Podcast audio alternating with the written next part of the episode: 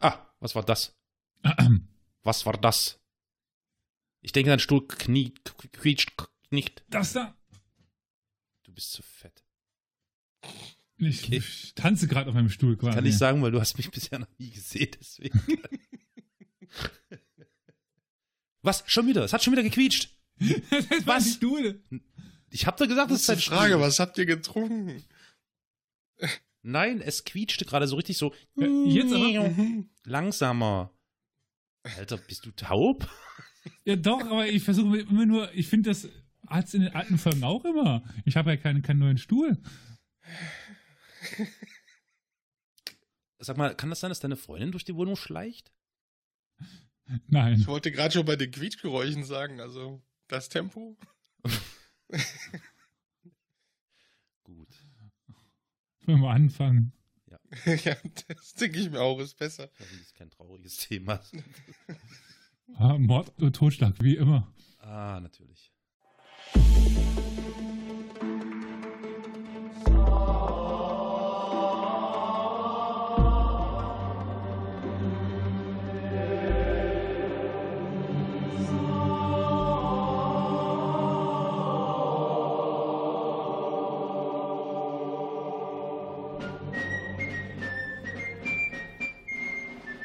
Die Geburt eines Mythos oder die schiefe Schlachtordnung.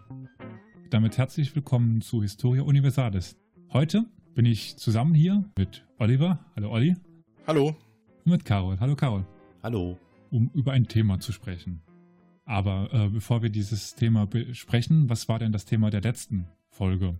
Äh, Ich meine, dieses Kurzzeitgedächtnis. verdammt, jetzt muss ich auch kurz nachdenken.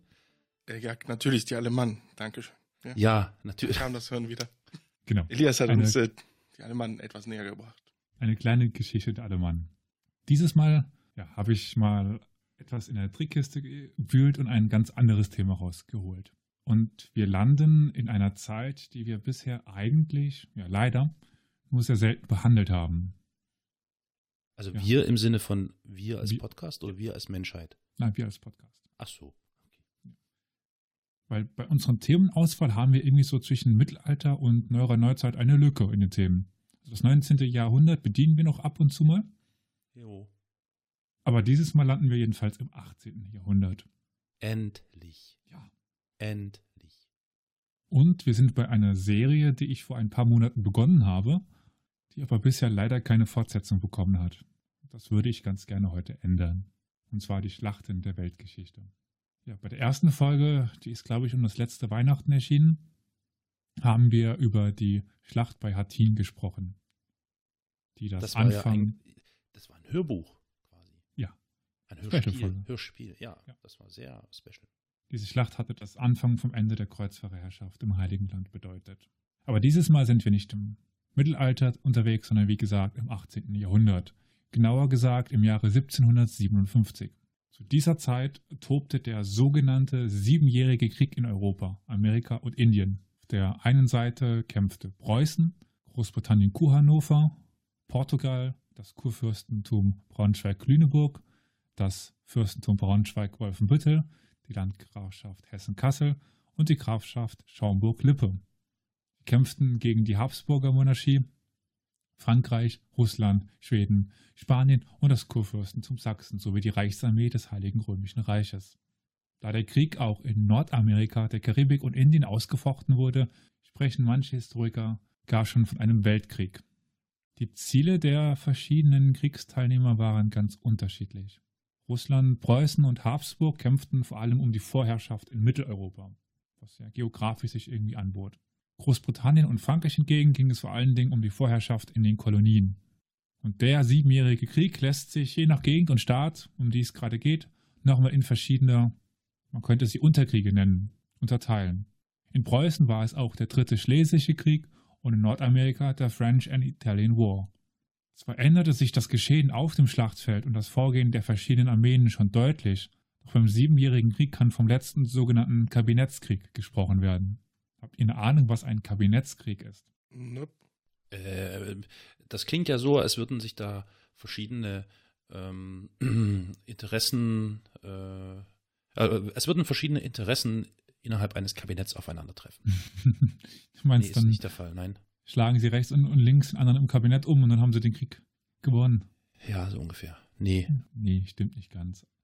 Also Kabinett, Kabinettskriege waren ein Typus von Kriegen in Europa während der Epoche des Absolutismus. Der Krieg hatte eine begrenzte Zielsetzung, sei es zum Beispiel die Eroberung von Schlesien durch Preußen und eben nicht die komplette Eroberung der Habsburger Monarchie und strebte eine Ah. weitgehende Schonung von Menschen und Sachwerten an. Oh, wie, das ist jetzt zurückhaltend. Das ist aber nett. Ja, also das ist eben nicht dieser totale Krieg, Krieg ist ein bisschen, Ja. also Ja, nee. sondern es geht halt vor allen Dingen um Ziele des Kabinetts, deswegen Kabinettkrieg. Also am Tisch wird entschieden, wir brauchen jetzt Schlesien, greifen die. Habsburger dafür an und dann gibt es zwei Armeen, die kämpfen gegeneinander, aber man versucht weitgehend die Zivilbevölkerung rauszulassen, was natürlich nicht funktioniert immer. Und ähm, Ja, wenn halt verloren ist, dann ist halt verloren. Und dann gibt man Schlesien ab und dann hat Schlesien jetzt Ö äh, Preußen. Ja. Aber nicht ganz Österreich geht halt verloren. Ja. Also die Durchsetzung bestimmter Interessen, punktuelle Arbeit sozusagen. Genau. Der Siebenjährige Krieg endete 1763 mit dem Ergebnis, dass Preußen zur fünften europäischen Großmacht aufstieg und Frankreich viele Überseegebiete an Großbritannien verlor. Wisst ihr denn, wer die fünf europäischen Großmächte waren oder die vier anderen damals in Europa? Einfach mal raten. Die Da ich gerade? Nee, die kamen. Nee, nee. Ich dachte vielleicht wegen der ähm, Also es geht wirklich hauptsächlich ums Militär. Wie ist es denn mit Frankreich? Natürlich, la Grande Nation. Natürlich, Naturellement. Frankreich, Frankreich. das wäre schon.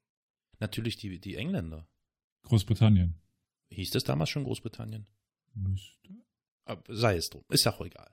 Die Insel. Großbritannien. Gut. Also, das wären schon mal zwei. Von vier. Es fehlen noch zwei. Ja. Nö, die Preußen. Die waren ja die fünfte. Die wurden ja Achso, mit das dem Siebenjährigen Krieg, wurden ja, sie zur okay. fünften sind europäischen Großmacht. Ja, ja, ja, okay. Der große Antagonist der Preußen. Die Sachsen? Nordsachsen, also waren keine äh, Großmacht. Das waren, das waren. Die waren, die waren schon großmächtig so. Das, das weiß bloß keiner. Redet immer keiner davon. Nein, ähm, okay, warte.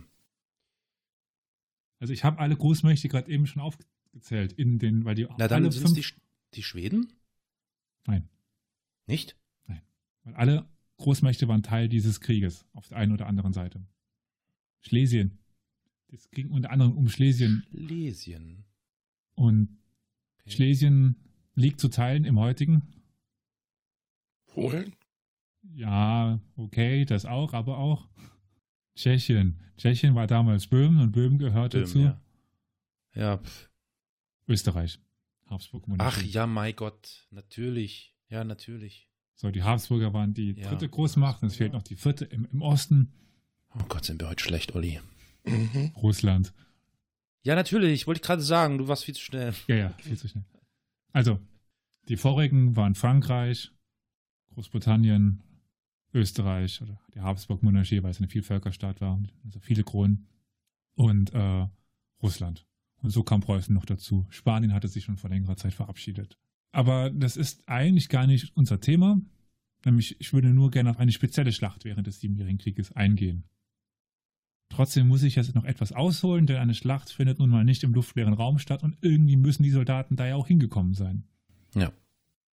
Und um das Ganze später besser mitverfolgen zu können, setze ich ein Bild der Schlachtaufstellung unter die Episode in die Show Notes. Das Jahr 1757 sollte in den Augen des preußischen Königs Friedrich II., auch bekannt als des Großen, eigentlich dazu dienen, die Habsburger aus dem Krieg zu nehmen. Das tut mir jetzt leid, Karol, aber Sachsen hatte man durch einen Präventivschlag schon so gut wie besiegt.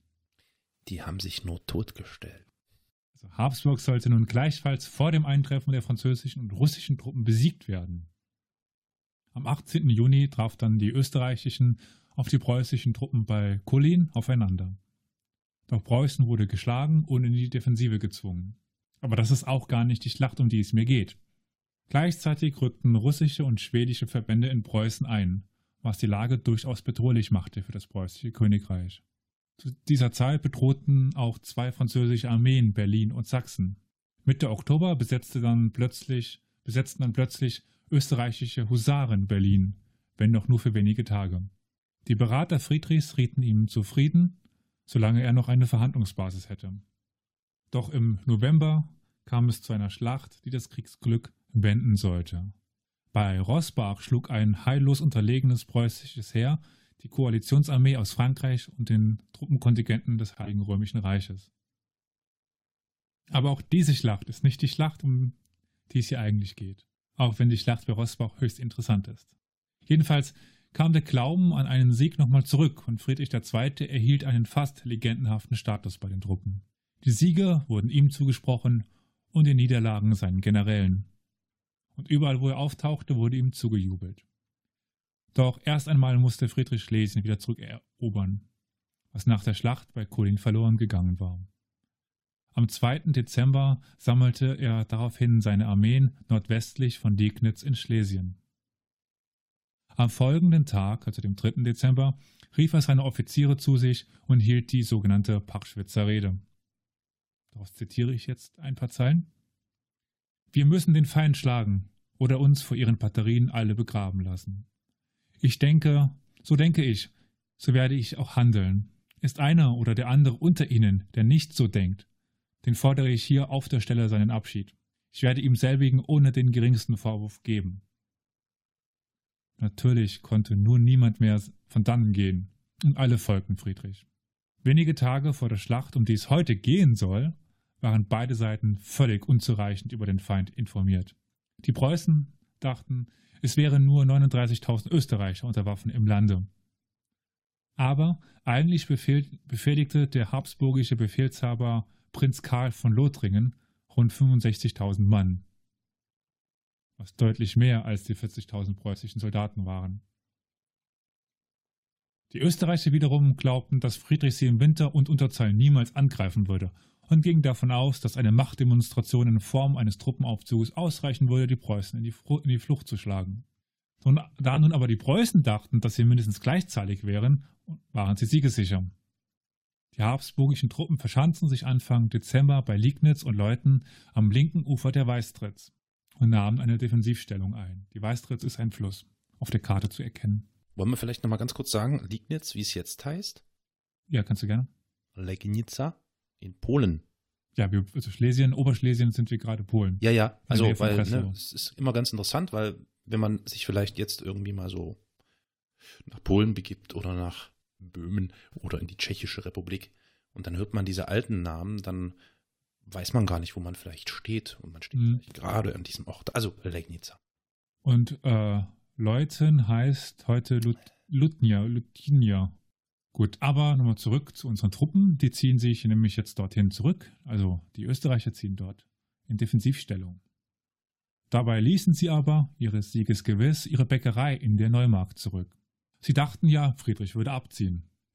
Doch Friedrich zog nicht ab, und bei der Eroberung von Neumarkt fielen ihm Brotvorräte für 40.000 Mann in die Hand. Dies verstärkte natürlich die Moral der preußischen Truppen, denn die Versorgung war nun gesichert.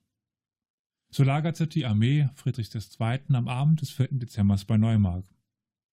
Am nächsten Morgen um 4 Uhr trat die Truppe unter das Gewehr und erwartete den König, der gegen 8 Uhr den Marschbefehl erteilte. Die Armee marschierte in zwei Kolonnen, Infanterie gedeckt durch Kavallerie auf den Flügeln und einen Husaren und eine Husarenvorhut in österreichische Stellung. Der Tag war diesig und nebelverhangen, was die sowieso schon mangelhafte Aufklärung weiter verschlechterte. Und jetzt kommen wir an auf der Karte, die wir haben, nämlich beim Dorf Bornau. Und dort stieß die preußische Vorhut um 9 Uhr auf eine feindliche Reitermasse, von der man zuerst annahm, es sei die rechte Flanke des Gegners. Als man aber erkannte, dass es sich um, dass es sich nur um einen Beobachtungskorb handelte, gingen die preußischen Truppen zum Angriff über und zersprengten die feindlichen Truppen. Erst um 12 Uhr erreichte das preußische Hauptohr, Hauptheer den Ort dieses Scharmützels. Und hat aber das Wetter aufgeklärt und von einer Anhöhe konnte man gerade noch aus der Schussweite der Habsburger den Feind beobachten. Die feindliche Front erstreckte sich über neun Kilometer und sollte vor allem Macht demonstrieren. Und auf der Karte sehen wir jetzt die, die Front. Das müsste, ihr müsstet die in Rot haben. Hoffe ich mal, dass ich die in die Shownotes packe. Das ist äh, die rote Linie. Und im Dorf Leuten kippt die äh, Flanke um 90 Grad ab. Mhm. mhm. Das ist hier das, das Gepunktete. Genau. Also hauptsächlich gerade runter und dann um 90 Grad weg. Und im Dorf Leuten machte die Front nach dem 90 Grad Haken, stieg sie dann auf die äh, Sargschützer Erhebung hinauf. Diese Erhebung war bewusst gewählt als zentraler Punkt, da man von, da man von hier aus die gesamte Front überblicken konnte. Nun kannte aber Friedrich II. diese Gegend von, einer, von einem Friedensmanöver des Jahres ähm, 1747 und konnte daher die Schwäche der Aufstellung des Feindes erkennen. Den rechten Flügel der Habsburger konnte er aufgrund des Terrains nicht angreifen. Doch der linke Flügel war nicht ausreichend geschützt und gleichzeitig konnte man dort von dort aus die, Sargschützerhöhe, Sargschützererhebung anstürmen. Mhm. Auf der Gegenseite erwartete man wiederum einen Angriff auf die eigene rechte Flanke. Denn bis dahin hatten die preußischen Husaren den Rest des Beobachtungskorps zurückgetrieben. Aufgrund dessen hatte man die Reserven auf den rechten Flügel verschoben. Das ist auch wieder ganz gut auf der Karte zu erkennen. Äh, von Neumarkt kommen die Truppen und ziehen auf Borne los und dem gegenüber war der rechte Flügel. Also bei Gukerwitz, Busch, Zettel, Nüppern, das ist der rechte Flügel. Mhm. Den konnte man aber sehr schwer stürmen aufgrund des Terrains, aber die Österreicher gingen trotzdem davon aus. Mhm. Doch die preußische Armee, die bisher tatsächlich im Dorfe Borna auf der rechten, auf die rechte Flanke der Habsburger ausgerichtet war, vollführte im Schutz eines hohen Rückens einen Schwenk nach rechts und marschierte gegen linke Flanke der Habsburger. Man muss bedenken, wie die damaligen Heere aufgestellt waren. Das heißt, ewig lange Menschenkolonnen im Gleichschritt marschieren auf Kommandos über ewig lange Schlangen. Also das geordnet hinzubekommen, war eine taktische Meisterleistung. Hm. Weil die Entscheidungen schnell genug gefällt werden mussten, weil sonst die ganzen Truppen von hinten aufdrängten und dann ein Durcheinander entsteht. Also mussten sie, äh, währenddem sie nach vorne marschieren, nach vorne abbiegen und die hinten dran mussten das checken und auch machen, dann weiter ja. folgen. Ja. Naja, die Habsburger hielten dieses Manöver aber als Zeichen des Abzuges der Preußen, die dann nach rechts abbiegen und dann wegziehen. Der Zug entlang der Frontlinie fand nur rund drei Kilometer entfernt statt und entblößte für kurze Zeit die Flanke der preußischen Truppen. Doch die österreichische Kavallerie nutzte dies nicht aus. Nach rund fünf Kilometern vollführte das preußische Heer dann wieder einen Linksschwenk und richtete sich gegen linker Flanke der Habsburger aus. Doch da das Heer so groß war, standen zu dieser Zeit immer noch Truppen in Borna. Also man kann sich gerade vorstellen, es marschieren immer noch Truppen durch Borna, mhm. währenddem sie auf fünf Kilometer entfernt sie sich schon gegen Feind richten. Mhm. 40.000 Mann. Mhm. Hm. Gegen 1 Uhr Mittag begann dann der Angriff auf den linken Flügel. Zuerst marschierten sie im Exerzierschritt auf die feindlichen Truppen zu. Erst 200 Meter vor der Front löste sich die geübte, äh, die geübte Ordnung auf und man begann mit dem Bajonettangriff. Die ersten Verluste hatten die preußischen Truppen schon während des geschlossenen Vorgehens im Exerzierschritt durch die habsburgische Artillerie erhalten. Das muss man sich mal vorstellen. Die marschieren rechts, links, rechts, links, rechts, links auf die Truppen zu und halten die Ordnung und die schießen auf die.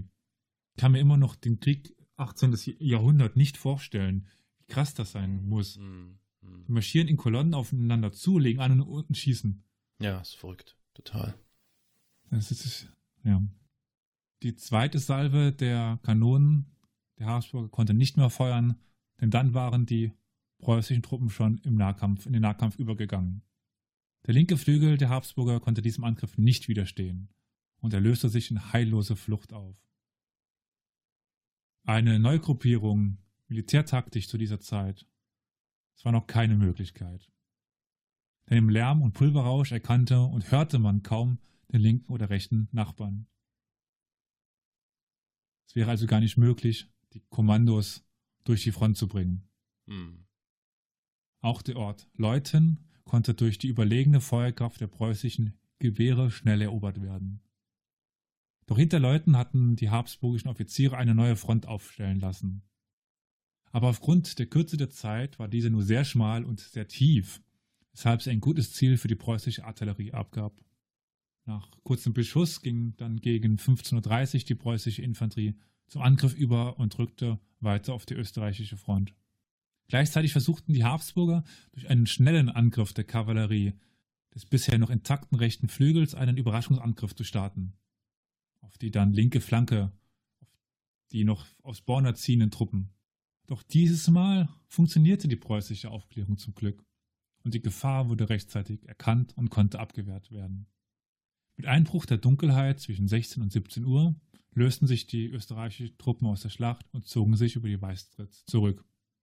Die preußische Armee war aber nach zwölf Stunden auf den Beinen zu erschöpft, um die Verfolgung aufzunehmen. Nur eine kleine Abteilung Freiwilliger setzte über eine Brücke und errichtete einen Brückenkopf für den weiteren Vorstoß gegen Breslau am nächsten Tage. Während dieses Vorstoßes, angeführt durch den König selbst, soll sich eine Begegnung der besonderen Sorte abgespielt haben. Und zwar soll gegen Abend des 5. Dezember Friedrich II. ohne ausreichende Bedeckung in einem in dem mit österreichischen Offizieren überfüllten Schloss bei Lissa Nachtquartier beziehen wollen. Anstatt ihn als Feind gefangen zu nehmen, hätten ihn die Österreicher ehrfürchtig ihre Referenz erwiesen und sich rasch und ihn rasch zu ihren Soldaten zurückgehen lassen. Doch dieser Vorfall gehört wohl ins Reich der Legenden. Der Großteil der preußischen Truppen lagerte jedenfalls auf der rechten Seite der Weistritz und erholte sich von der anstrengenden Schlacht.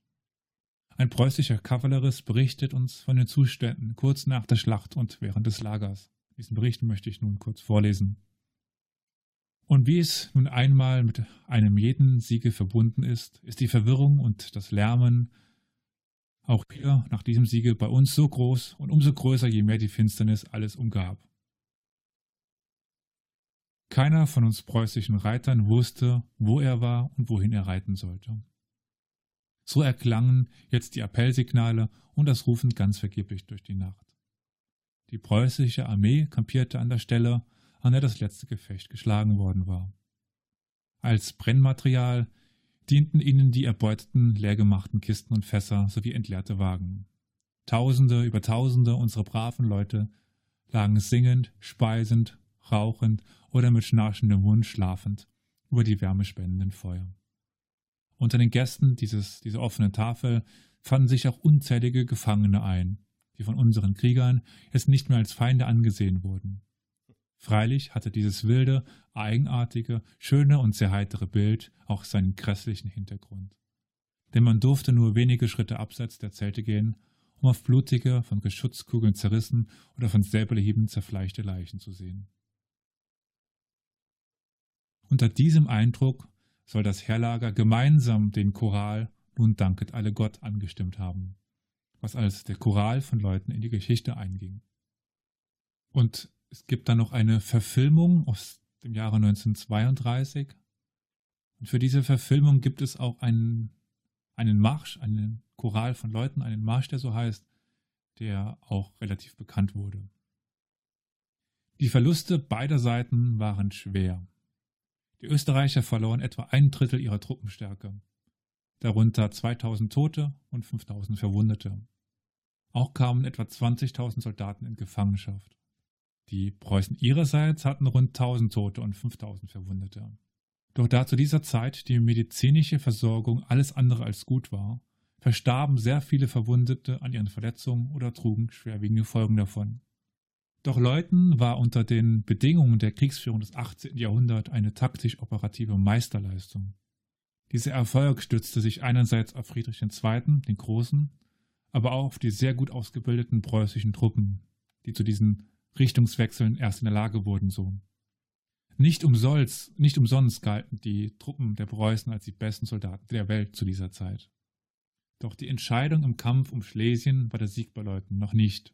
Erst nach der Eroberung von Breslau räumten die Habsburger Schlesien und überließen es den Preußen.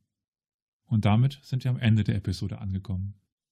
Naja, aber es war ja nicht nur äh, ja, dem Können der Preußen geschuldet, sondern auch der, der der falschen Informationen, oder? Sonst wären sie ja gar nicht erst so, so weit vorgerückt. Ja, aber auf beiden Seiten.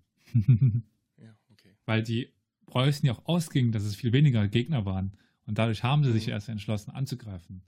Die Frage, wie sich Preußen entschieden hätte, hätten sie gewusst, dass es 65.000 Österreicher sind. Und ich meine, wie sie es danach dann gemacht haben, ganz klar.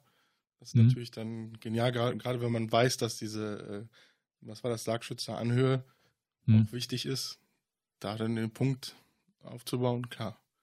Das war dann natürlich sehr intelligent, aber erstmal wären sie gar nicht so weit vorgerückt wahrscheinlich, ne? Beide mhm. Seiten auch. Ja. Genau, ja.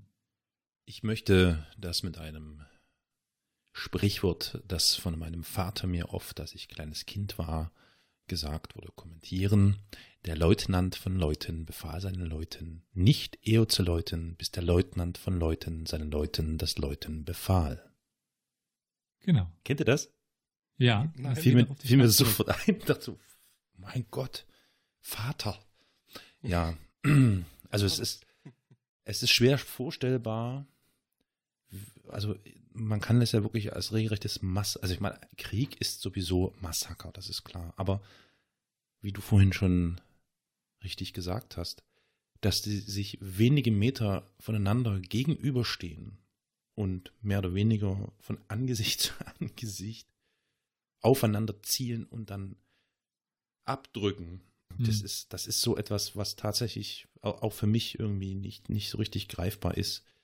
Gut, bei der Schlacht gingen sie jetzt ja vor allen Dingen zum Bajonettangriff über, aber ja, es gibt halt Schlachten, natürlich. wo die echt mit Kolonne vor Kolonne ziehen, mhm. die erste Reihe geht in die Knie, schießt. Ja. Damit die hinten rein nachladen können. Dann schießt die hintere Reihe, ja. die vordere Reihe lädt nach. Ja. ja. Und die stehen halt 20, 30, weil weiter haben die damals nicht ordentlich schießen können als 20, 30 Meter. Naja. Stehen die halt voneinander entfernt. Ja. Und sehen sich quasi und drücken ab. Ja, es ist verrückt. Und die brauchen eine ewig lang zum, zum Nachladen bei den Vorderladern. Ja. Das, das muss eine Kriegsführung gewesen sein. Beziehungsweise, wie du sagtest, es muss ja, es muss ja nicht immer mit, mit Schusswaffen äh, gearbeitet worden sein. Ja. Schon allein die Tatsache, dass die sich wirklich gegenüberstehen und dann mit zum Beispiel mit den Bajonetten oder mit was auch immer aufeinander zustürzen und mehr oder weniger wirklich da durchrennen und mit viel Glück überlebt vielleicht der eine oder andere. Das ist so abs das ist so abstrakt, nee, abstrus, das ist. Äh also, wenn ich halt in deren Situation wäre, ich würde mich, wenn ich schieße, auf den Boden schmeißen, um den Kugeln auszuweichen und dann aus dem Boden schießen, aber nein, die bleiben stehen. Ja, in der Masse. Ja, ja, ja, ja. Diese, also das gab es dann während des amerikanischen Bürgerkrieges dann, dass sie mhm. sich äh, Schützengräben gegraben haben. Mhm, mhm. Während des amerikanischen Bürgerkriegs gibt es so den Schwenk der Kriegsführung. Mhm. Von äh, ja, diesem, diesem Kolonnenwesen zu hin zu auch Schützengräben und so weiter, der dann, der ist dann beim zweiten, äh, beim ersten Weltkrieg zu ja. Perfektion in Anführungszeichen ge ja, gebracht wird. Ja, ja. Also ich meine, schon allein die Tatsache, dass man jetzt als Soldat in den Krieg zieht, ist ja schon etwas, was Grauenvolles. Wenn man dann aber wirklich im Justament in der Front steht und Aug in Aug mit dem Feind ich glaube, ich würde mhm. mir einkacken vor Angst oder einpullern. Ja. Oder, also das ist ja. Das wenn du halt in der ersten Reihe stehst, weißt du, du wirst nicht überleben. Ja, ja, ja. Beziehungsweise, wenn du überlebt hast, dann hast du echt richtig viel Glück gehabt. Und dann, ja. dann kannst du wirklich nur singen und nun danket alle Gott. Das, ja. das, ist, das ist wirklich. Dann, wie du auch schon sagtest, dann die, die, die Versorgung, die ärztliche, ne? Bei die diesen Kugeln, diesen dreckigen Kugeln, die irgendwo dann im Körper oder so. Oh Gott, man kann, ja. Möchte sich gar nicht vorstellen, ja. Und das waren ja nicht so kleine Kugeln, da waren ja teilweise richtig große Teile. Also die haben mir dann mal schon den, den Arm abgeschlagen und so. Wenn das Ding den Arm, Arm trifft, ist der Arm weg. Ja. Oder Arm ab halt. Wie gesagt, Bilder. Und dann, abseits dessen, muss man sich ja nochmal vor Augen halten, du hast das ja schön geschildert, dass wir hier über Massen von, in diesem Falle, Männern sprechen, die da über die Lande ziehen und wirklich. Ja gut, da waren immer äh, Frauen dabei. Was? Ja, klar. Aber doch nicht bei, aber doch nicht im Frontkampf, oder? Nicht im Frontkampf, aber bei dem Zug. Ja, nein, ich meine jetzt schon, ich meine jetzt schon, wenn wirklich, wenn die Truppen losmarschieren, sind da keine Frauen mit dabei, oder? Nee. Nee. Also genau. es gibt halt äh, Sanitäterinnen in Anführungszeichen. Gut, also der Tross, der zu einer bestimmten Stelle zieht, um sich dort in Stellung zu bringen, klar, das ist das eine. Aber wenn dann wirklich die Frontlinie, die Kämpfer mhm. wirklich dann die Vorstellung, dass da hunderte von Metern lang mit Sechs Kilometer waren, glaube ich, die ja, Front ich jetzt schon die Das ist verrückt. Das ist Wahnsinn, ne? Also. Ja. Ähm, Gut, das waren 65.000, 60.000 Mann. Das ist, ja, das ist, aus, ja, ja. Das ist Bayern-Stadion. Ja. Ich glaube, die haben 67 oder sowas. Ja, ist äh, unvorstellbar, unvorstellbar. Hm. Und die Schlacht bei Leuten war es nicht die größte aller Schlachten. Also es gibt mhm. Schlachten mit weitaus mehr. Ja ja. Beteiligung an Leuten. Ja. Ja. wenn man dann bedenkt, was hattest du bei den Alemannen gesagt? Die, die, die Verhältnisse, mhm. irgendwie so 6000 zu Ich glaube, mit den verschönten Zahlen 12.000 hm. hast du noch nicht mal eine Seite voll. Hm. Ja. Schon Wahnsinn. Hm. Das war die Schlacht bei Leuten. Gibt es denn, gibt's denn da irgendwie noch irgendwelches Filmmaterial, was du bewerben kannst? In Form von Dokumentation oder so? Oder ist das alles? Ich kenne jetzt gerade keine Dokumentation dazu. Es gibt halt den Film von 32, aber. Ach so, ja, stach, ja stimmt, sagtest du ja, ja. Den kann man auch einsehen, den gibt es online. Mhm. Aber das ist halt Schwarz-Weiß-Film und äh, typisch für die, für die Zeit. Ja, ja. Hero also, sie haben mich mir nicht ganz an, angeguckt, aber ja. die Musik ist ganz schön, also ja, ja, ganz, ganz gut passend. Aber ich würde noch gerade Werbung in eigener Sache machen. Nur zu. Ich weiß nicht, hatte ich es gesagt, dass erstmal kein Südamerika History äh, stattfinden soll? Hatte ich das in einer Folge? Hatte, du hattest es angedeutet, ja. Auch richtig mit Aufnahme, ja? Das bin ich mir gar nicht so sicher. Hm. Ich weiß es auch nicht mehr. Aber wenn, dann vergesst es. äh, ich wurde wieder überredet. Vorrecht des Captains, er darf seine Meinung ändern. genau, ohne über Bord geschmissen zu, zu, werden, ohne Kiel genommen zu, zu werden. Und zwar am 12. des nächsten Monats, also am 12.06. um 20 Uhr findet der nächste Synopsis History Abend statt. Gratulation, eine weise Entscheidung. Kannst du so schon das Thema verraten, oder? Ja. Oh, ich glaube, ich nenne es von. Oh Gott, jetzt kommt hm? was ganz Schlimmes. Ja, ja. Bier und Bildung. Zionismus, nein. Ähm, ich glaube, ich werde es nennen von schwarzen Hammeln, Schädelpyramiden und das dritte muss, muss ich mir noch überlegen. Und Kalmücken, keine Ahnung.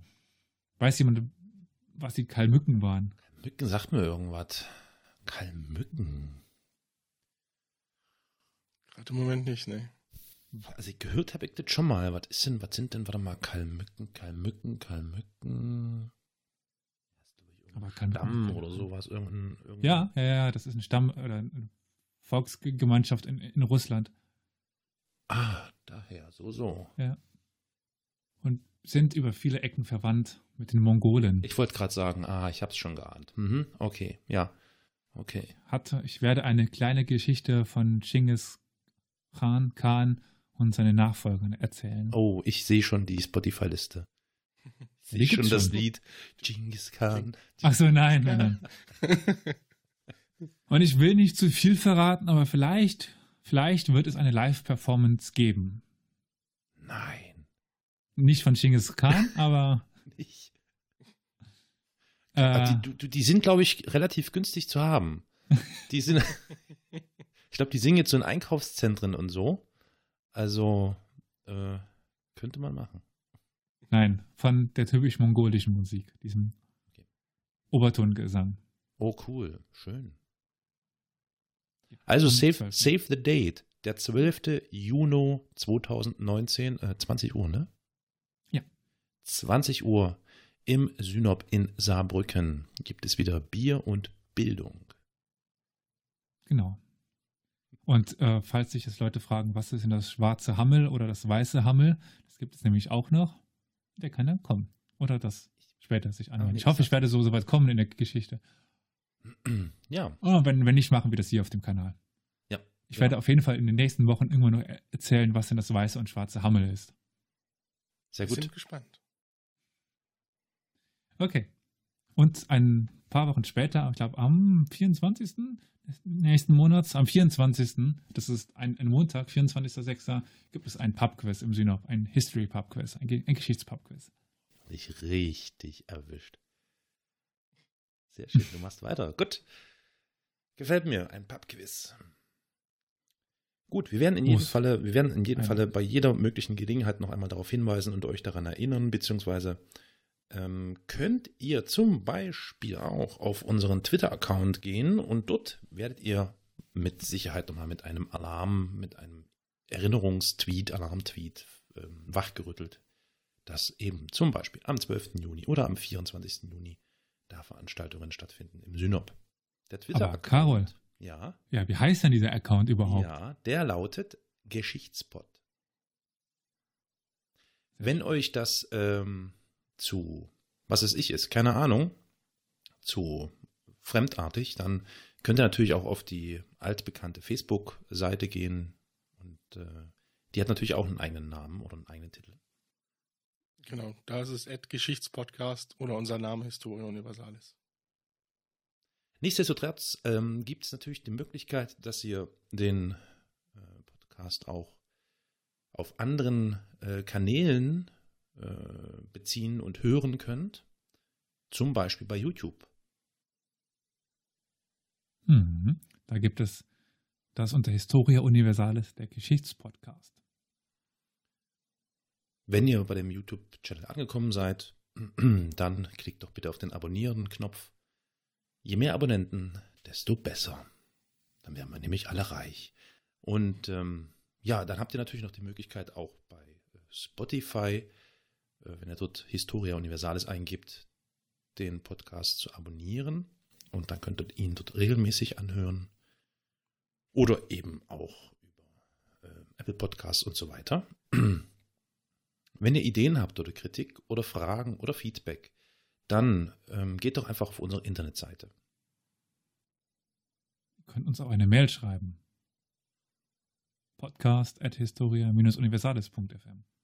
Und wie der Bestandteil der E-Mail-Adresse schon verrät, die äh, Website lautet historia-universalis.fm.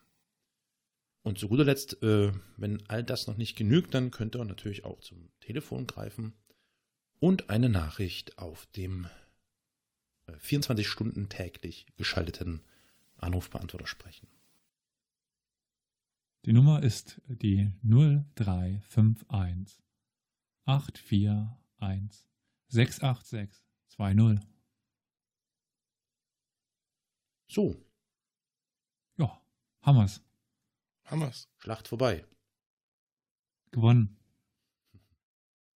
Dann Danke, Elias. bei euch. Wir haben wieder zu danken. Und würde sagen, auf ein Wiederhören. Schaltet wieder ein. Tschüss. Bis dann.